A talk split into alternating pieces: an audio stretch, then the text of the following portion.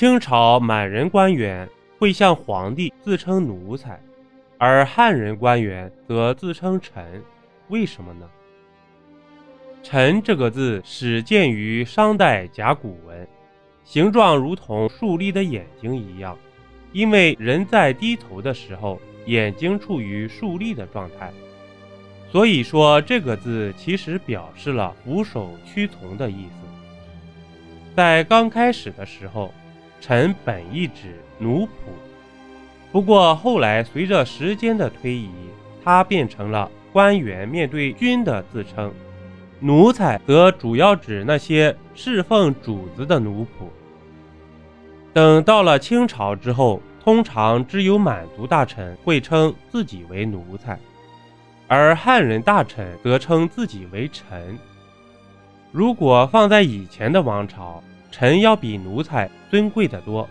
但到了清朝的时候，这种情况却反了过来。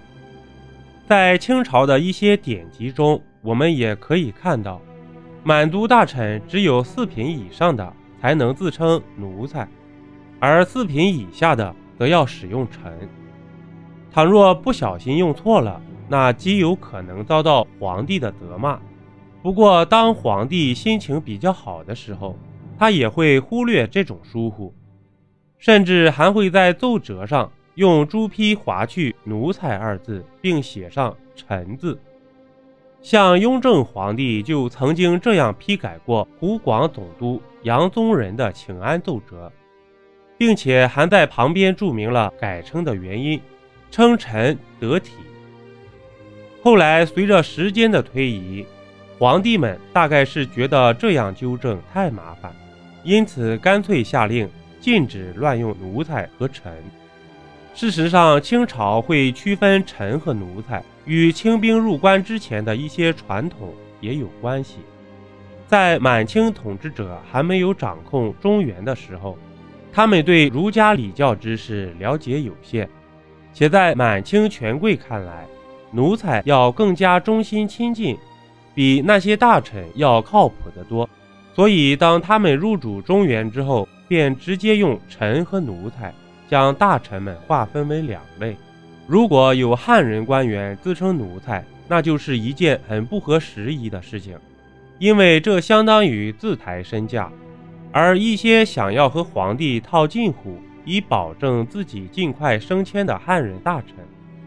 也的确会用奴才来表示忠心，这种自抬身价的行为很容易造成满族大臣的不满，因此乾隆后来直接做出规定，凡内外满汉诸臣会奏公事，均一体称臣。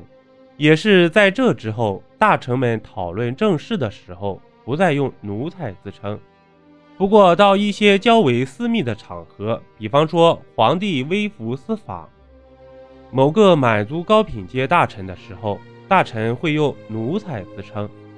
在清末时期，清廷推行过满汉一体臣，那时候坐上皇帝之位的是溥仪。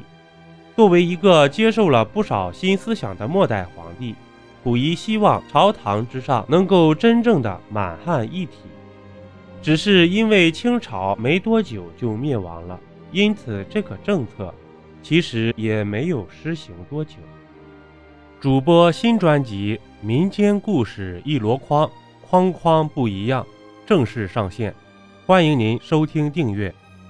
本集播讲完毕，点个关注，订阅一下哦，下集我们不见不散。